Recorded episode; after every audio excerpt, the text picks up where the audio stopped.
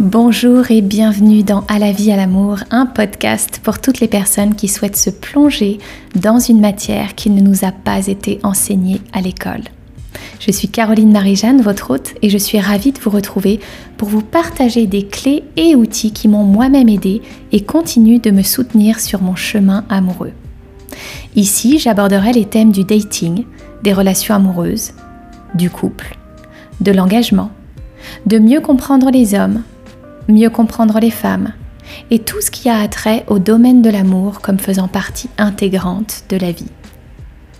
J'ai à cœur, grâce à cette plateforme et mon travail de coach en relations amoureuses, de combler le fossé relationnel qui existe entre hommes et femmes afin que nous puissions tous et toutes co-créer et vivre des relations saines et épanouissantes qui nous nourrissent profondément.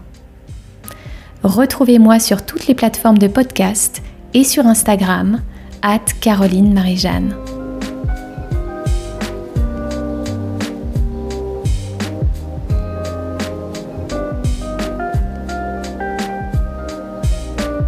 Bonjour et bienvenue dans un nouvel épisode. Je suis ravie de vous retrouver aujourd'hui pour parler d'amour et particulièrement pour m'adresser aux femmes.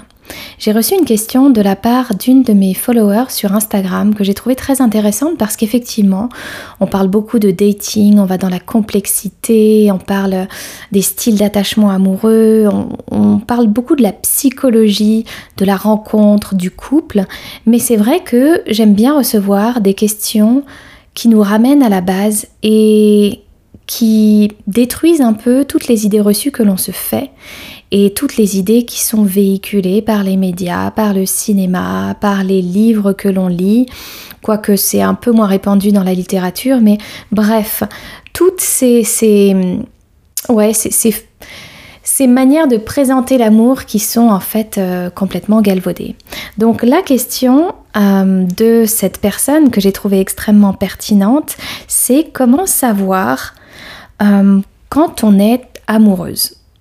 Donc, suis-je amoureuse? Et c'est vrai que ce sujet d'être amoureuse, eh bien, c'est une question que l'on se pose, mais pas nécessairement la première question qu'on va se poser. On va avoir tendance à faire des, des raccourcis, des conclusions et se dire Ah oui, je suis trop amoureuse de lui, mais sans vraiment savoir ce que c'est que d'être amoureuse. Comment est-ce qu'on arrive à déterminer que l'on est amoureuse Et c'est ce dont j'aimerais vous parler aujourd'hui lors de ce format long solo. Et j'ai plein de choses à dire, donc je me réjouis. Euh, j'aimerais partager quelque chose pour commencer, c'est que je suis tombée sur un, reel sur Instagram. Euh, c'était hier ou avant-hier et je me suis dit il va absolument falloir que j'en parle dans cet épisode de podcast parce que c'est c'est l'exemple même de quelque chose qui n'est pas du tout aligné, qui n'est pas juste et qui véhicule un message qui peut faire rêver beaucoup de femmes alors que ce n'est pas une réalité. Et en fait, j'ai vu ce reel où euh, Béatrice Dalle était interviewée en aparté sur Canal+, et elle parlait de sa relation avec Joy Star, donc ils sont restés dix années ensemble, mais elle raconte qu'en fait elle l'a vu la toute première fois au travers euh, d'un poste de télévision. Elle l'a vu en image et elle a dit je suis tombée tout de suite amoureuse de lui et je savais et je suis allée le voir et je lui ai dit euh, cherche pas plus loin, c'est moi, c'est nous. Et en fait, j'ai trouvé ça très drôle parce qu'après, elle continue sa phrase en disant Et voilà, euh, euh, c'était la passion, on est resté ensemble dix ans, c'était fort, c'était tout ça, tout ça. Et on sait très bien que cette relation, elle a été tumultueuse, il y avait beaucoup d'émotionnel, il y avait beaucoup de violence, il n'y avait pas de psychologie de la relation. Du coup, on a quand même deux personnalités qui sont... Euh, des personnalités à vif qui n'ont pas nécessairement de distance ou de recul, qui fonctionnaient vraiment de, du plus profond de leur instinct, très impulsifs les deux, et donc du coup ça menait à de gros clashs. Et ce que je trouve intéressant, c'est qu'elle véhicule une image de l'amour qui n'est pas forcément juste. Même si le corps peut avoir des intuitions, en fait, on ne peut pas tomber amoureuse à travers un poste de télévision. Par contre, la deuxième partie de ce qu'elle raconte, j'ai trouvé ça intéressant parce qu'elle elle parle du fait qu'ils sont effectivement restés dix ans ensemble. Alors ils ont certainement dû se séparer plusieurs fois pendant les dix années, mais il y a quelque chose d'intéressant quand on arrive sur la longévité dans une relation, c'est qu'effectivement, on commence à bien connaître la personne et puis on traverse différents cycles et il y a une forme d'acceptation. Mais ça, j'y reviendrai un peu plus tard dans le podcast. Et c'est pas ça que je rejette, c'est plutôt cette idée de euh, l'amour au premier regard sans même connaître la personne. Ce n'est absolument pas de l'amour. Donc, j'aimerais commencer aussi par dire que il y a une différence très forte entre l'amour et l'attirance. On peut être attiré par quelqu'un comme elle, elle a été attirée par lui au travers de la télé quand elle l'a vu en image, elle a ressenti une forte attraction, peut-être même qu'elle a eu cette reconnaissance euh, d'âme en quelque sorte ou qu'il allait avoir une importance dans sa vie parce que je néglige pas du tout ce côté-là, ce côté intuitif où on reçoit des messages très forts quand euh, quand il y a des personnes qui sont vraiment destiné à faire un bout de chemin avec nous, à traverser notre vie. Mais ça n'est pas de l'amour, c'est vraiment de l'attirance. Et c'est pareil quand on va rencontrer quelqu'un dans la rue ou quand on va, on va trouver quelqu'un euh, euh, attirant, justement, ça n'est pas de l'amour. Donc, il faut bien faire la distinction entre tout ça. Et puis ensuite, il y a cette idée de passion, parce que leur relation était quand même très passionnelle. Et on confond souvent l'amour et la passion. L'amour et la passion, ce ne sont pas la même chose. Et dans ce podcast, un peu plus loin, ce que je, ce ferai, c'est que je partagerai vraiment quelques signes qui montrent que l'on est amoureuse. Et c'est pas une seule chose en fait, c'est l'ensemble de toutes ces choses qui font que on peut déterminer qu'on a des sentiments amoureux envers une personne. Et hum, c'est important en fait, si vous êtes avec quelqu'un, de vous poser cette question, est-ce que je suis vraiment amoureuse ou est-ce que c'est de l'attirance ou est-ce que c'est de la passion ou est-ce que même c'est de l'attachement? Parce que l'amour et l'attachement, ce sont deux choses qui sont complètement différentes et il est important de savoir faire la différence parce que bon nombre de relations à l'heure actuelle sont des relations d'attachement et ce ne sont pas des relations d'amour. Et je parlerai de la différence également. Donc, l'amour, la passion, euh, ça n'est pas la même chose. La passion, c'est ce feu intérieur qui brûle, c'est ce désir un peu qui nous consume de vouloir être avec la personne et on a envie de, faire l'amour tout le temps, on a envie d'être proche de cette personne, on, on ne pense vraiment qu'à cette personne, on est un peu euh, comme si on portait, des lunettes teintées de rose et qu'on voyait toute la vie en rose. Cette, cette passion-là, la passion des débuts, que l'on peut tout à fait retrouver ensuite dans la relation en fonction des cycles ou raviver, parce qu'évidemment, la passion du début, c'est un cycle. Ça n'est pas quelque chose qui va être constant. Et la passion dans une relation amoureuse, c'est vraiment cette phase, phase de lune de miel du début où on est complètement guidé par nos hormones. Les hormones ont, ont totalement pris le dessus. Et je dirais même que la phase passionnelle du début, c'est à partir du moment où on a fait l'amour avec la personne. Parce que il y a quelque chose qui se dégage, oui, à partir du moment où on s'embrasse, mais à partir du moment où on a fait l'amour avec la personne, il y a quand même quelque chose au niveau hormonal pour nous les femmes qui s'éveille et qui se décuple et qui fait que on a un jugement qui n'est pas un jugement objectif mais qui est totalement subjectif par rapport à l'homme que l'on fréquente. Donc cette passion, elle est éphémère, elle dure un certain temps. Euh, ça me fait penser au, livre de Beck BD L'amour dure trois ans qui a été adapté ensuite euh, en film au cinéma. Et comme quoi voilà l'amour durerait trois ans et après on passe à autre chose. Alors qu'en fait non ça peut être la passion qui dure les trois premières années peut-être et encore je, pense que trois années c'est extrêmement long pour une, une phase de passion. Et puis ensuite on passe à la vraie vie.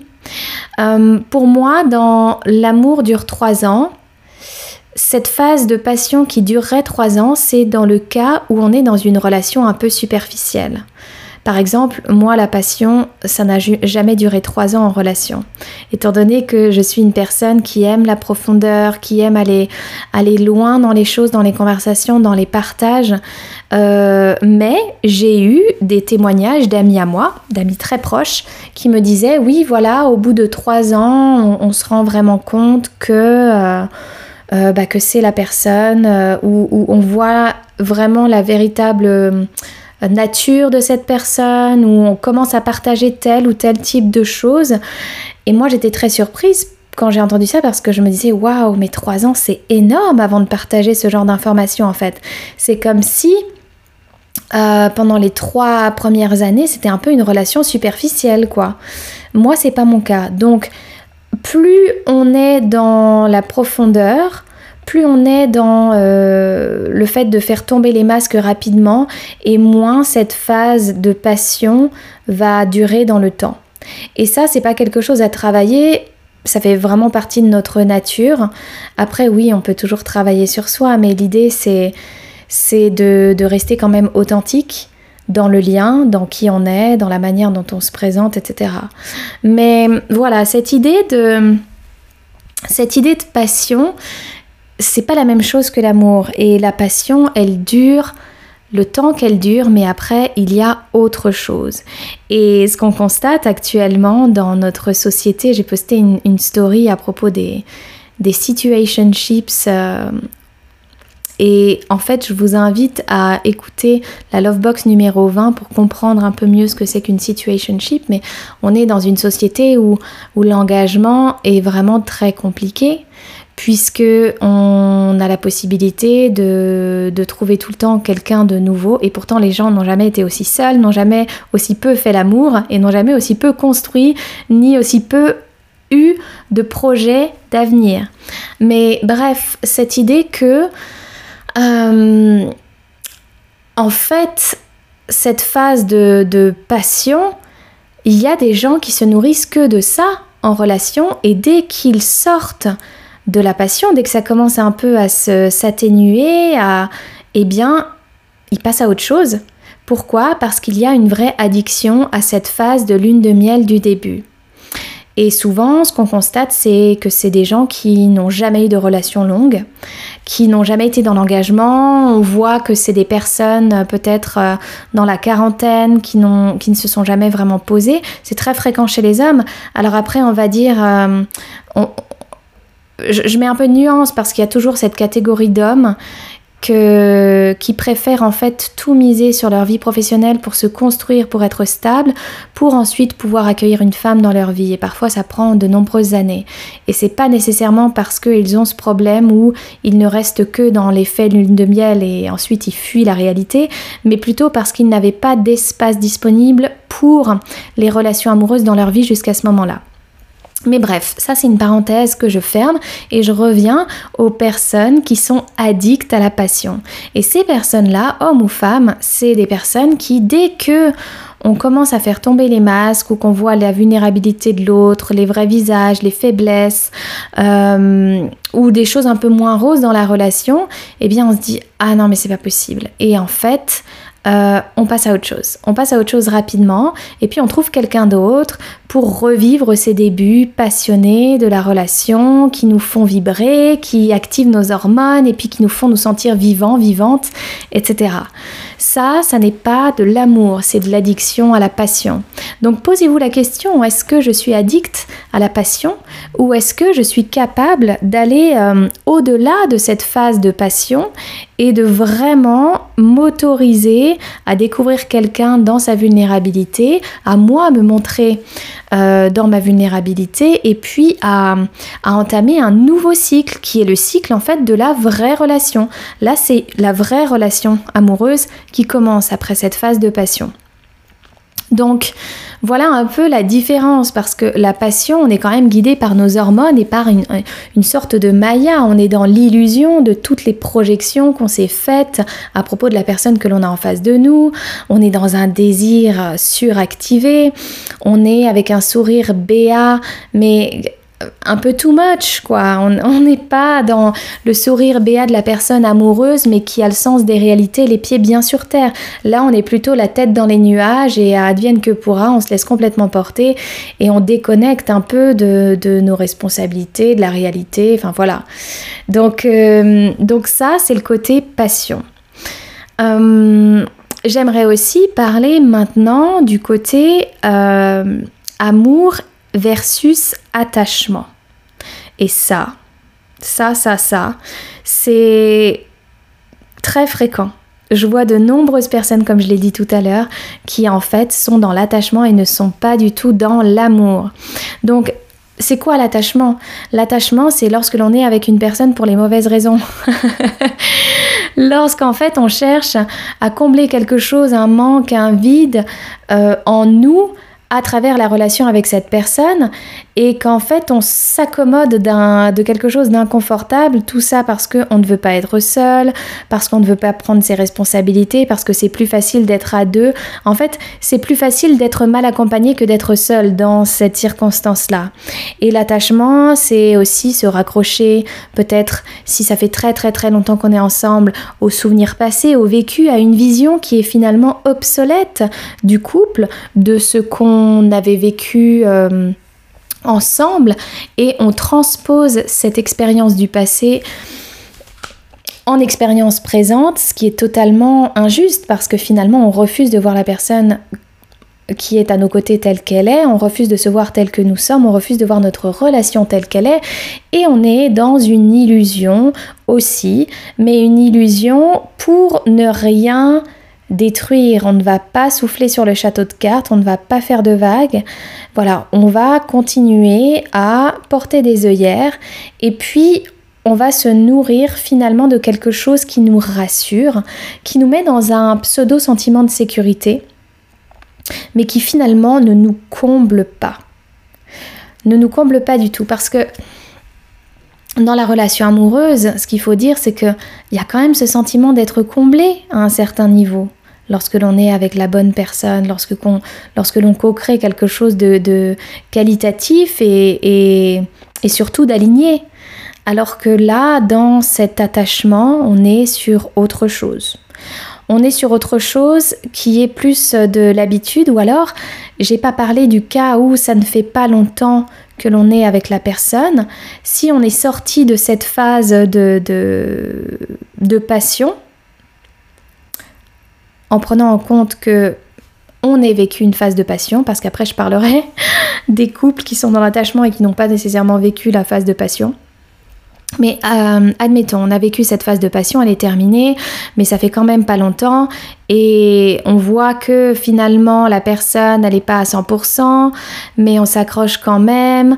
Euh, on voit que cet homme en tant que femme n'est pas prêt nécessairement à l'engagement ou à nous donner ce qu'on attend et on est toujours là on est toujours là et on, embellit la vision de ce que l'on a sous les yeux, parce que sinon ça ferait trop de mal en fait d'être véritablement sincère avec nous-mêmes par rapport à ce que cet homme ne peut pas nous apporter, et ça demanderait de faire preuve d'énormément de courage de laisser quelque chose qui ne nous correspond pas. Mais là, on est dans l'attachement parce que on a peur de se retrouver toute seule, d'avoir beaucoup trop de temps seule, de pouvoir cogiter, de... on a peur de ne retrouver personne par la suite. Voilà. Et du coup, on se fait des films, on a tendance à voir les choses de manière beaucoup plus positive que ce qu'elles sont en réalité.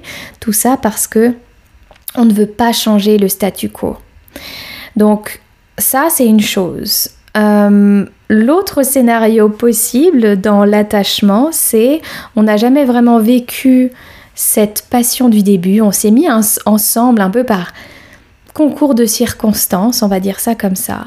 Et puis finalement, il y a un attachement qui s'est créé et imaginons tout le monde autour de nous est en couple et, on n'a pas envie de briser cet équilibre. Il y a aussi beaucoup de ça, je constate, chez les couples une terreur de se retrouver seule parce que lorsque l'on est une femme célibataire, on devient un peu l'ennemi des couples. L'ennemi des couples qui ne sont pas solides évidemment. Parce que les couples qui sont solides et sains, n'ont absolument aucun problème avec le fait de fréquenter des femmes célibataires, que ce soit du côté de la femme ou du mari, euh, de la compagne ou du compagnon, etc. Mais souvent, ce qu'on constate, c'est que ce sont les couples qui ne sont pas stables, qui battent de l'aile, qui ne sont pas suffisamment solides, qui ont un problème avec les femmes célibataires, qui sont considérées comme des menaces. Petite parenthèse, il y a évidemment des femmes célibataires qui sont totalement irrespectueuses de, des couples, qui sont sans foi ni loi, n'ont aucune valeur et qui du coup auront tendance à aller effectivement euh, avoir des relations avec des hommes mariés, avec des hommes qui sont en couple et, elles n'auront aucun problème avec ça. Euh, je ne parle pas de cette situation-là, mais effectivement, ces femmes-là existent et je, tiens à ne pas euh, les faire passer à la trappe parce que ça existe aussi beaucoup. Et j'en ai déjà parlé, il me semble. Euh, ce sont des femmes qui ont vraiment un problème de lien avec, euh, avec leur mère, avec leur sœur. Elles n'ont pas confiance en les autres femmes et elles trahissent avant d'être trahies elles-mêmes. Mais bref, donc voilà, cette peur des couples d'être entouré de femmes célibataires fait que euh, parfois, quand on est dans un couple qui est voilà, qui n'a jamais vraiment vécu de passion, mais qui est plutôt un couple, c'est pas un couple de raison, mais on dirait que on peut dire que c'est un couple de confort ou une relation de confort. Bah voilà, on a des amis en commun et puis, euh, c'est c'est l'opposé de ce que moi je, vivrais dans, dans cette vie que j'ai vécue. Mais ça existe et c'est très très très fréquent. Et malheureusement, ce sont des personnes qui manquent de courage. Et quand on est dans ces situations-là, on est dans l'attachement, mais sans nécessairement avoir eu de la passion avant. Et, et c'est des couples qui, bah, qui sont d'un ennui monumental. Et j'en vois quand même de la compassion et puis mes prières pour que, pour que ces personnes arrivent tout de même à réaliser que la vie, ce n'est pas ça en fait. C'est comme si elles étaient résignées ou une partie d'elles euh, se disait qu'elles ne pouvaient pas rencontrer mieux ou, ou que l'amour n'existait finalement pas. Enfin voilà. Après, il y a aussi les personnes qui ne sont jamais tombées amoureuses et je pense que c'est important d'en parler parce qu'il y a énormément de, de personnes surtout des hommes, on va dire ça comme ça, qui ne sont jamais tombés amoureux. Moi, j'en ai rencontré beaucoup hein, qui me disaient Ah, je suis jamais tombé amoureux.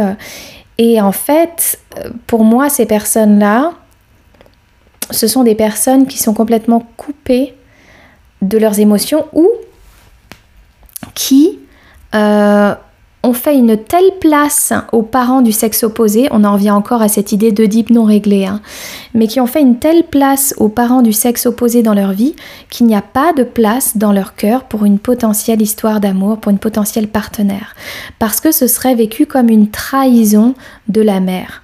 Et puis pour le, pour le donc ça c'est pour un, homme euh, qui n'est jamais tombé amoureux, et pour une femme qui n'est jamais tombée amoureuse, une trahison du père. Et ça, peu importe hein, si on si on a des contacts ou pas avec son parent. Il y a cette allégeance, cette fidélité, cette loyauté, ces pactes en fait qui ont été formulés à un moment de la vie, dans la petite enfance, ou même, même avant, ça peut être tout à fait in utero, ça peut même être des choses de vie antérieure, mais ça, c'est un peu moins euh, fréquent, on va dire.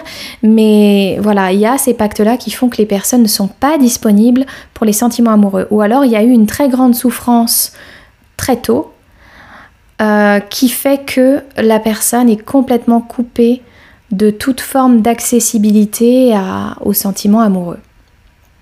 Voilà. Euh, pour nous les femmes, c'est important de faire la différence entre nos hormones et le sentiment amoureux. Il faut savoir une chose, c'est que quand on apprend vraiment comment fonctionne notre cycle euh, et qu'on sait qu'on est par exemple en ovulation, on ne va pas être attiré par les mêmes hommes lorsque l'on ovule plutôt que lorsque l'on a ses règles. Et j'aime beaucoup cette cette, euh, ce concept qui est de toujours choisir un homme et de, de vraiment observer comment on se sent avec un homme lorsque l'on a nos règles. Pourquoi? Parce qu'on est beaucoup plus lucide sur la compatibilité avec cet homme plutôt que lorsqu'on ovule. Lorsque l'on ovule, on est complètement, complètement, complètement transporté par nos hormones. On cherche le mâle beau et fort pour pour pardon, pour perpétuer l'espèce. Et du coup, on ne s'attarde pas sur les choses qui sont vraiment importantes euh, pour de la compatibilité. C'est de la compatibilité biologique, mais c'est absolument pas de la compatibilité amoureuse. Donc, effectivement, si à chaque fois qu'on voit un homme, on est complètement transporté et qu'à d'autres moments, on est un peu perdu, faut qu'on se pose la question est-ce que je suis en train d'ovuler? Est-ce que je suis dans ma rationalité ou je suis complètement guidée par mes hormones?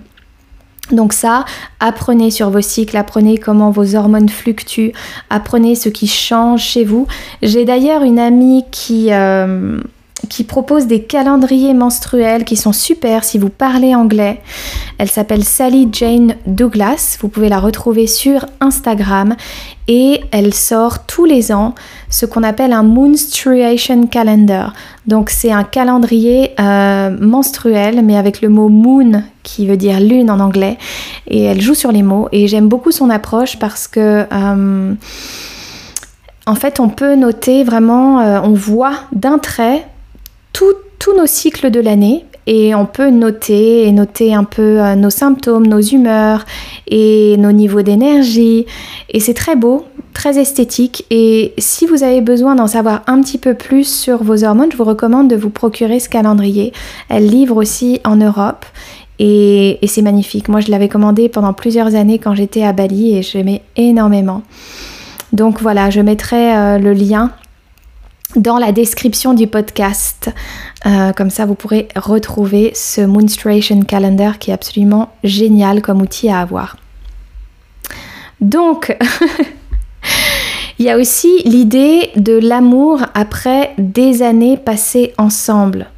Donc, ce qu'il faut se dire, c'est que l'amour évolue et après avoir passé de nombreuses années avec quelqu'un, on a traversé des, cycles différents, on a traversé des saisons différentes.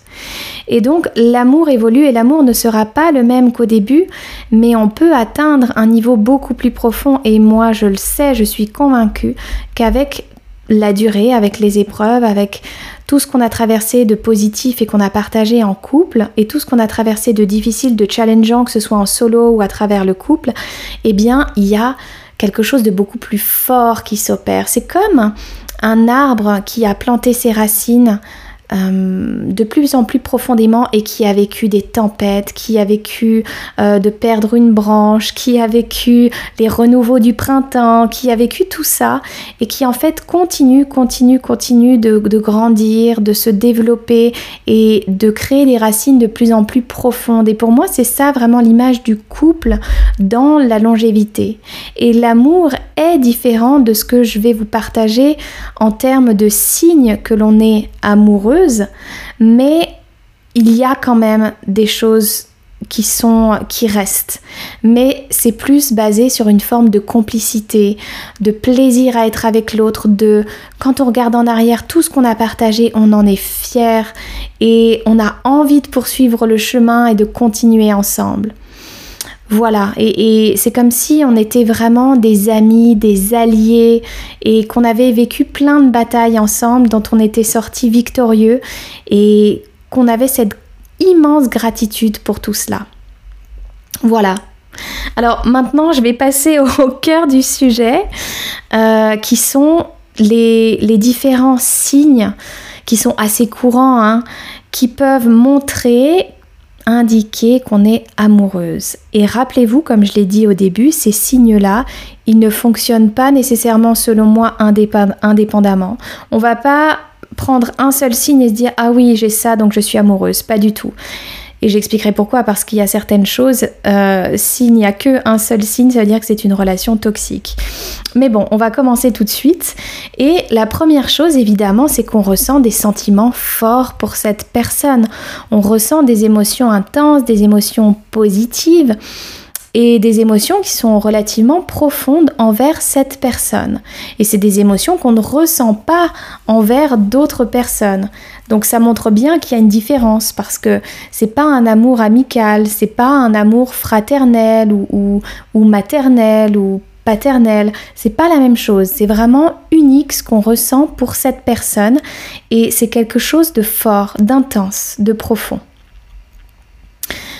Ensuite, et ça c'est particulièrement vrai pour les femmes parce qu'on a une conscience qui est diffuse et, et les hommes n'ont pas une, conscience diffuse. Les hommes pensent à une chose en même temps et c'est une chose après l'autre, alors que nous, on peut penser à plein de choses en même temps.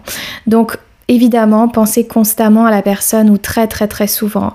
La personne occupe nos pensées, on pense à elle le matin quand on se lève, on pense à elle quand on se couche, on pense à elle pendant la journée, on se voit lui raconter des choses, on n'a qu'une hâte, c'est euh, de pouvoir partager des choses de notre vie avec cette personne. Enfin voilà, elle est tout le temps dans nos pensées, on se pose la question qu'est-ce qu'elle penserait, qu'est-ce qu'elle dirait si elle était là? Enfin voilà, il y a vraiment cette idée que cette personne occupe nos pensées. Alors, Pareil, s'il n'y a que les pensées, que c'est des pensées complètement obsessionnelles, euh, voilà, il y a toujours une limite. Il y a toujours une limite qui, qui ensuite, lorsqu'elle est franchie, ça devient pathologique. On est d'accord, et ça se transforme en stalking. On ne parle pas de ça, même si la femme a une tendance à stalker beaucoup plus que l'homme. Mais bref, il y a cette idée de pensée constante. Euh, ensuite, la sensation qu'on éprouve à penser à, cette personne, en fait. Il y a une sensation de bien-être. Il y a comme un, bonheur intérieur que l'on ressent, soit quand on est en présence de cette personne, ou soit quand on pense à elle. Elle nous procure ce bien-être, ce bonheur. Et ça pourrait ressembler vraiment à être euh, à se surprendre, à sourire bêtement, euh, alors qu'il se passe rien. On pense à la personne et elle nous fait sourire, par exemple. Ça, c'est vraiment euh, un signe en fait qu'il y a quelque chose de l'ordre du sentiment amoureux envers cette personne. Rappelez-vous, les débuts, c'est un peu comme ça, donc il faut associer ce signe avec les autres signes que je, que je vous énonce. Hein. Ensuite, euh, justement en lien avec ce bien-être, on est préoccupé par le bien-être de l'autre. Donc, en fait, le fait que l'autre se sente bien, que l'autre soit bien, que l'autre ait du succès, qu'il soit épanoui dans sa vie en tant que femme, que cet homme euh, soit comme ça, eh bien c'est important pour nous. On se préoccupe vraiment de comment il se sent. Et son bien-être a une importance pour nous. Et j'aurais même tendance à dire que on, ressent une forme de bonheur et de joie lorsque l'on sait que cette personne est bien, lorsque l'on sait que cette personne est heureuse, lorsque l'on sait que cette personne réussit. Il y a vraiment euh, quelque chose de bon et de, de gentil que l'on ressent envers cette personne que l'on aime, quoi. Et on veut vraiment le meilleur pour cette personne. Ensuite, un autre signe, c'est qu'on a envie d'être proche de cette personne.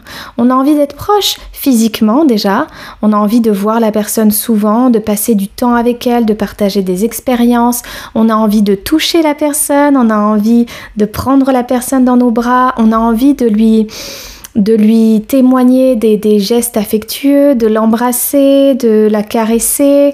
Alors oui, effectivement, il y a toujours des exceptions, des personnes qui ne sont pas tactiles, mais je ne parle pas des exceptions, je parle jamais des exceptions sur ce podcast et dans tout ce que je partage, je parle toujours des règles générales. Après, l'exception ne fait jamais la règle. Donc évidemment, vouloir être proche, vouloir euh, se prendre dans les bras, vouloir passer du temps ensemble et, partager des choses ensemble, euh, des expériences, partir en vacances, partir en week-end, euh, voilà, remplir un peu sa jauge de moments de qualité partagés ensemble. Ensuite, une autre chose qui, montre que on a quand même des sentiments amoureux, c'est une forme d'intimité émotionnelle qu'on partage avec cette personne. Donc on peut partager nos pensées intimes, on peut partager nos sentiments, nos, nos émotions, on peut avoir des expériences très profondes et surtout on se sent à l'aise de le faire. Et cette intimité émotionnelle, cette vulnérabilité dont on peut faire preuve avec l'autre, nous amène énormément, énormément, énormément de... de euh, ben en fait, de, courage, de lever de lever la garde, de baisser notre garde, pardon, et puis d'enlever un peu l'armure que l'on a parfois autour de notre cœur. En fait, on, arrive à, à être dans une vulnérabilité émotionnelle en étant dans cette intimité émotionnelle avec l'autre. Et c'est à travers la vulnérabilité qu'on crée du lien. Donc se sentir safe de partager ce qu'on pense, nos sentiments profonds avec l'autre, et puis d'être accueilli là-dedans, ça, ça nous montre que l'on ressent des sentiments amoureux. Ensuite, le point suivant, c'est l'acceptation de l'autre. Alors, on parle toujours d'amour inconditionnel. Pour les personnes qui me connaissent et qui me suivent depuis longtemps, je ne crois pas en l'amour inconditionnel. Je pense qu'il y a toujours des conditions d'une manière ou d'une autre en amour. Euh, qu'elle soit exprimée, verbalisée ou non dite. Et l'amour inconditionnel, c'est un amour divin qu'il est qu'il est impossible de ressentir en étant humain. Et c'est ce vers quoi on aimerait tendre, mais c'est irréaliste, l'amour inconditionnel, parce qu'on est complètement conditionné depuis notre naissance, et même avec un gros travail de déconditionnement, on reste humain. Et voilà, donc il y a quand même cette idée d'acceptation dans le sentiment amoureux. Quand on se sent amoureuse, on accepte l'autre tel qu'il est. On accepte ses qualités, on accepte ses défauts et on ne cherche pas à le changer. À partir du moment où, et ça c'est très fréquent chez les femmes, à partir du moment où vous vous observez en train d'essayer de changer l'autre, vous n'êtes pas dans de l'amour. Vous êtes dans du contrôle, dans de l'attachement. Et et c'est pas juste en fait, c'est pas juste pour l'autre. Donc accepter l'autre et se dire ok, ben voilà, par exemple cette personne est souvent en retard, ça me gonfle, mais je l'aime quand même. Je l'aime quand même et j'accepte ça, même si ça, me, ça, me, ça me gonfle, j'accepte que c'est une partie de qui il est et, et voilà. Et, et j'accepte cette partie de lui comme il accepte des parties de moi qui lui prennent aussi la tête et pourtant Pourtant, pourtant, il est toujours là parce qu'il accepte ces, côtés de moi qui sont pas nécessairement euh, bah, les plus glorieux. Voilà. Ensuite, le prochain signe qui montre qu'il y a vraiment euh, des sentiments amoureux, qu'on est amoureuse, c'est le respect et l'admiration, surtout envers un homme. On respecte profondément cet homme et on l'admire. Et ça, je parle souvent à mes clientes et je leur dis souvent que euh, il faut qu'elles se posent la question est-ce que j'admire cet homme? Est-ce que je respecte cet homme? Parce que souvent on se rend compte qu'elles pensent euh, être amoureuses ou avoir des sentiments alors qu'en fait elles n'ont aucun respect ou aucune admiration pour cette personne. Et donc là on est dans de l'attachement, on n'est pas du tout, du tout, du tout dans le sentiment amoureux. Donc Respecter et admirer un homme, en plus, c'est beau parce que c'est un des, ça fait partie des besoins fondamentaux des hommes, se sentir respecté, se sentir admiré, c'est ce qui les rend encore plus hommes. Et, et en fait, posez-vous la question des personnes que vous avez aimées dans votre vie, si vous avez déjà été amoureuse, si vous les respectiez, vous les admiriez. Et souvent, on se rend compte qu'à partir du moment où les choses commencent à partir un peu en sucette dans une relation, c'est quand on perd du respect et de l'admiration pour la personne. À partir du moment où il y a ce respect et cette admiration, c'est que vraiment il y a de l'ouverture pour du sentiment amoureux, mais lorsqu'il n'y a ni respect ni admiration, aïe aïe aïe, c'est mal parti. Donc une des solutions, ce serait comment est-ce que je peux retrouver ce respect et cette admiration que j'avais avant pour mon partenaire. Ensuite, l'avant-dernier signe, qui n'est pas nécessairement un signe ultra sain quand il n'est pas dosé, mais qui est quand même un signe que on a des sentiments amoureux envers la personne. Et je rappelle encore une fois que c'est l'ensemble de tous ces signes et ce n'est pas un seul signe isolé. Et là, en l'occurrence, on parle de jalousie. Il peut y avoir des pointes de jalousie lorsque la personne est proche de quelqu'un d'autre, lorsque la personne parle à quelqu'un d'autre euh, d'une certaine manière. Voilà, on sent que, aïe aïe aïe, ça vient nous titiller. Alors bien sûr, on ne parle pas de jalousie maladive, parce que là, c'est un, déséquilibre de nous à nous et dans notre rapport à l'amour et dans la manière dont on a vécu l'attachement euh, en étant petit, enfant, en bas âge. Mais un petit peu de jalousie, on sait que ça veut dire qu'on tient quand même à la personne. Et c'est vrai que parfois, on va se dire Ah, mais si tu es jaloux, c'est que c'est malsain. Non. À petite mesure, ça nous donne une indication qu'on tient à la personne et qu'on n'a pas envie de la perdre. Mais effectivement, quand on est dans l'extrême opposé du spectre et qu'on a qu'on fait preuve de jalousie maladive, c'est qu'on a un besoin de contrôle et ça peut mener vers une forme de, de perversion narcissique, je dirais. Euh, voilà, il faut faire attention aussi. Mais c'est quand même un signe qu'on tient à la personne et que avec toutes les autres, euh, avec tous les autres signes que j'ai mentionnés avant et le dernier que je vais mentionner dans quelques instants, c'est qu'il y a quand même, voilà, une grande probabilité euh, d'être amoureuse. Et le dernier signe euh, que l'on est amoureuse. En fait, je suis en train de me dire qu'il y en a, en fait, ça va être l'avant-dernier. Il y en a un autre qui est en train de me venir que j'ai pas noté dans cette liste, mais en fait qui est quand même très important pour moi. Euh, et je vais le partager. Mais l'avant-dernier, c'est donc euh, le fait de faire des sacrifices et des compromis. Donc, on est prête à faire des sacrifices, à faire des compromis pour le bien de notre relation avec cette personne ou pour cette personne. Et ça ne veut pas dire se sacrifier corps et âme et ne toujours hein, dans le juste milieu. Ça ne veut pas dire euh, complètement s'oublier. Ça veut dire ok, je te donne la priorité maintenant. Et puis, ben, quand tu auras l'occasion et que les choses seront différentes, ce sera ton tour, ce sera toi qui me donneras la priorité ou qui fera euh, des compromis, des sacrifices, etc. Mais en tout cas, il y a cette volonté de faire ces sacrifices et ces compromis. Parce qu'une personne qui ne fait aucun sacrifice et aucun compromis, c'est comme une personne qui n'éprouve zéro, zéro jalousie. Euh, ah non, je ne suis pas du tout quelqu'un de jaloux. Euh, s'il n'y a pas de jalousie, on n'a pas du tout peur de perdre la personne. Et il faut être réaliste, si on n'a absolument pas peur de perdre la personne, c'est qu'on la considère un peu comme acquise. Donc on n'est quand même plus dans une forme de sentiment amoureux. Voilà. Et pareil pour les sacrifices et les compromis. Si c'est une personne dont on n'a rien à faire, on n'aura pas du tout envie de faire de sacrifices et de compromis. Puisque on se dira, ah, là, ça fait chier quand même. J'ai pas du tout envie de faire ça et je ne vais pas le faire, pas pour cette personne. Repensez toujours aux personnes pour lesquelles vous avez fait des sacrifices et des compromis dans votre vie et vous verrez que c'est parce que vous tenez vraiment très fortement à ces personnes.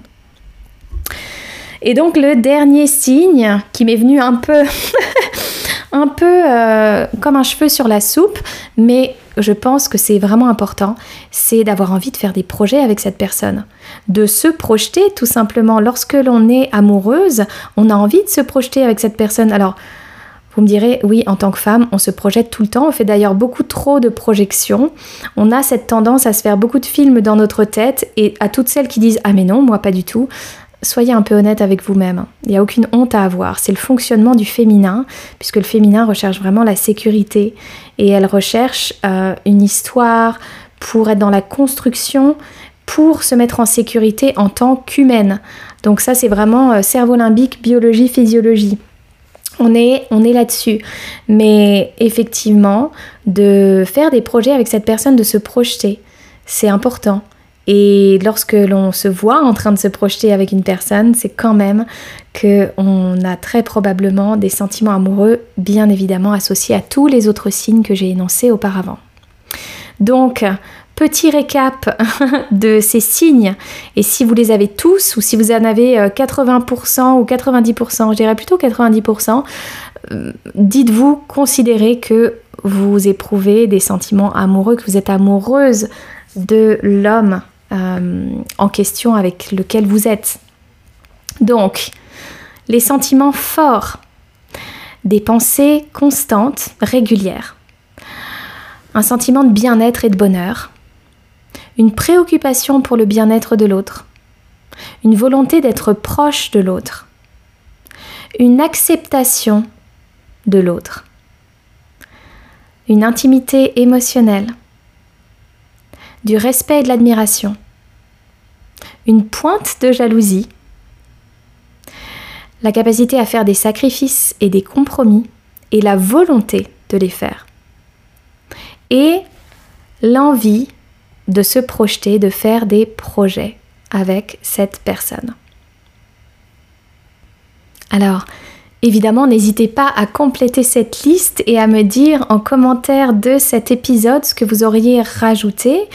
Et évidemment, les signes varient d'une personne à l'autre et n'est pas nécessaire de ressentir toutes ces choses-là pour être amoureuse, mais c'est important quand même de d'avoir une liste exhaustive pour pouvoir avoir plus de précision, surtout pour les femmes qui ne sont pas sûres de si elles ont déjà été amoureuses.